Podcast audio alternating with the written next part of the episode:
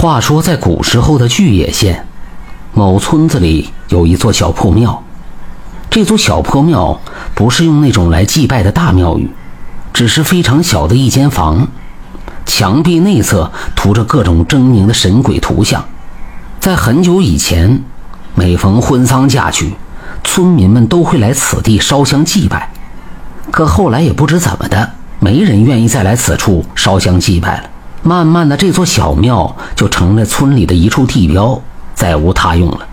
这座小破庙临近右侧靠着一处池塘，左侧挨着王屠夫家。不管啥年头、啥季节，这池塘里的水都是不干枯的，常年都有水。更让人不解的是，这个池塘并不大，也没有河流与之相连。说白了，这里就是一个死水塘。曾有村民。在池塘里看见过红色、白色的小蛇，这件事随后就在村子里传开了。大多数的村民听了这件事根本不相信，只有少数岁数稍大一些的人才相信这事儿。过了没些年，破庙左侧的王屠夫要盖新房子，因为他家紧紧挨着这座小破庙，他就想把这座庙子给拆了，当做自家宅基地。这样一来。院子会宽敞很多。村里的老人听说以后，就好心劝王屠夫：“哎呀，那座小庙年代久远，你可别拆，不然对你可能没有好处啊。”王屠夫这人胆大鲁莽，从来不信邪乎事儿。王屠夫闻言后，摆了摆手，说道：“那只是一座寻常的小破庙，已经都废弃那么久，没人用了，留着它。”倒占了我家不少的地基，我可不能吃亏。老人们劝不住他，无奈的摇了摇头走了。王屠夫主意已定，于是便请来一些工匠，先是拆自家的宅院。宅院拆完了，他又吩咐那些工匠开始拆旁边那处小破庙。工匠们一听就不愿意了，啊，那可是烧香拜祭的圣地，我们可不敢动。你。还是另请高人吧。王屠夫也知道，一般人谁敢干这种活啊？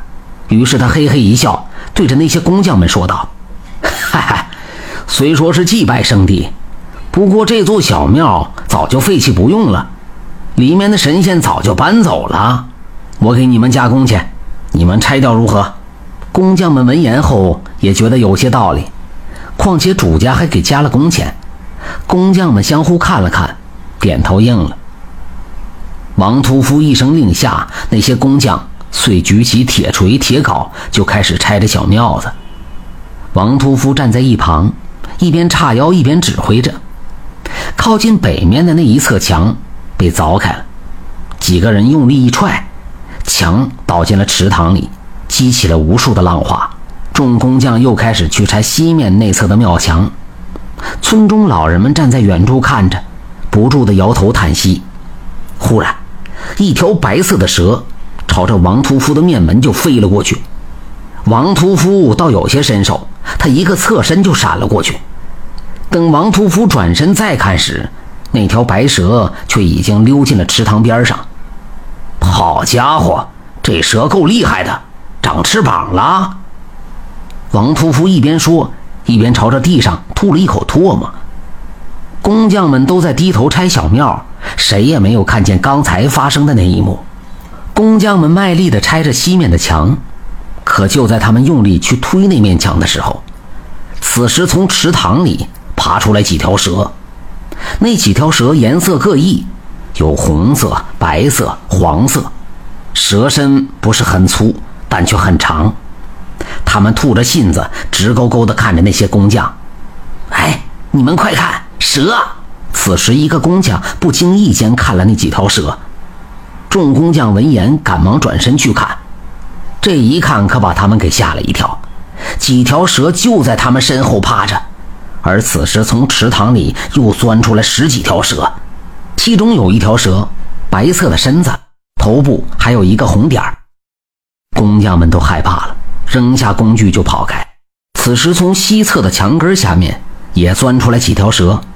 随后，这些蛇将小庙给围住，吐着信子，盯着王屠夫和那些工匠。哎呀，这银子我们不拿了，你自己拆吧。工匠们都害怕了，转身就要离开。王屠夫却劝说道：“哎呀，不就是几条蛇吗？这有啥呀？瞧你们那点出息，给钱都不要。”王屠夫不以为然，拿起院子里的一根竹竿子就要冲过去。村里的李老爷子正好走来，他大声喊道：“快住手！你没看出来那些蛇在保护小庙子吗？”你还敢上前挑衅，不要命了！王屠夫被李老爷子的这一嗓子给喊住了，他转过头看了看李老爷子，笑着说道：“，这不就是水蛇吗？有啥可怕的？怪也该怪小庙子，他把俺家地基给占了。净胡说！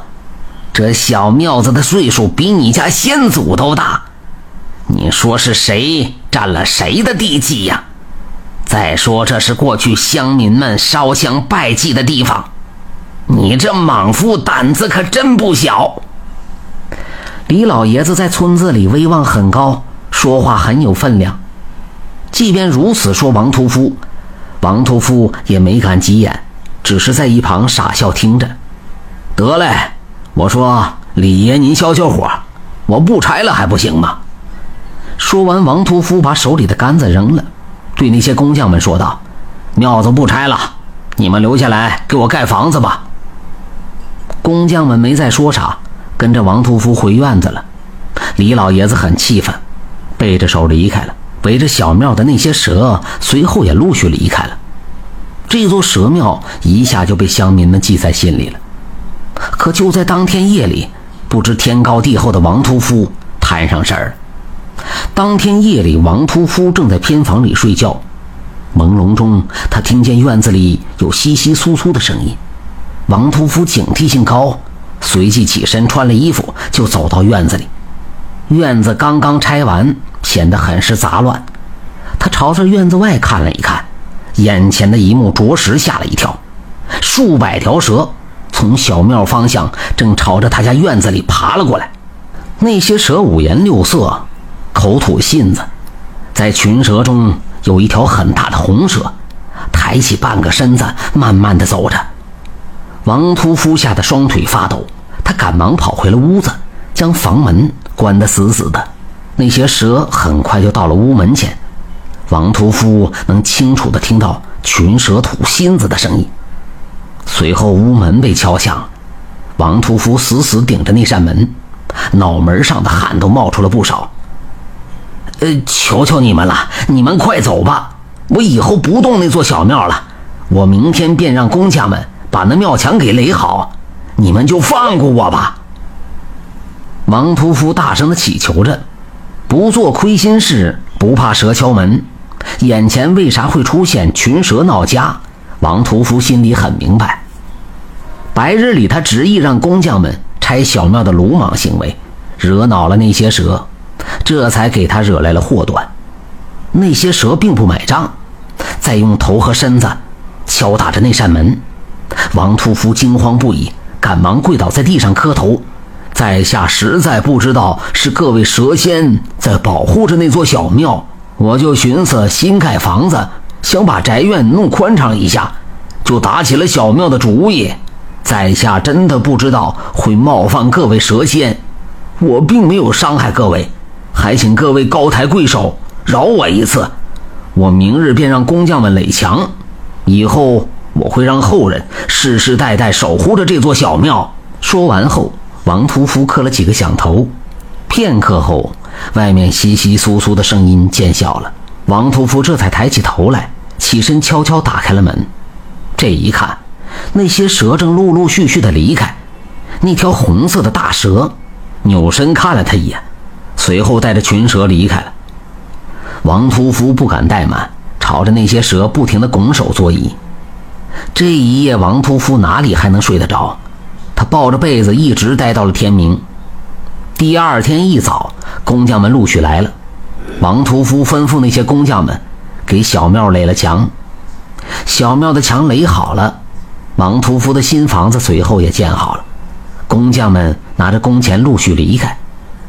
王屠夫信守了自己的承诺，看护起了那座小庙，而且每到年节的时候，还会去小庙里摆上一些贡品，烧香拜祭。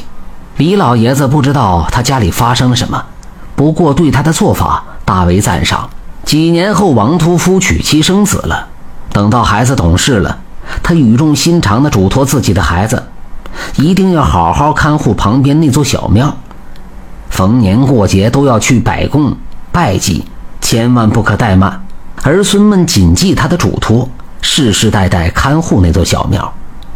盲屠夫虽然平日里总是杀生，不过他一生平安无事，一直活到了九十岁。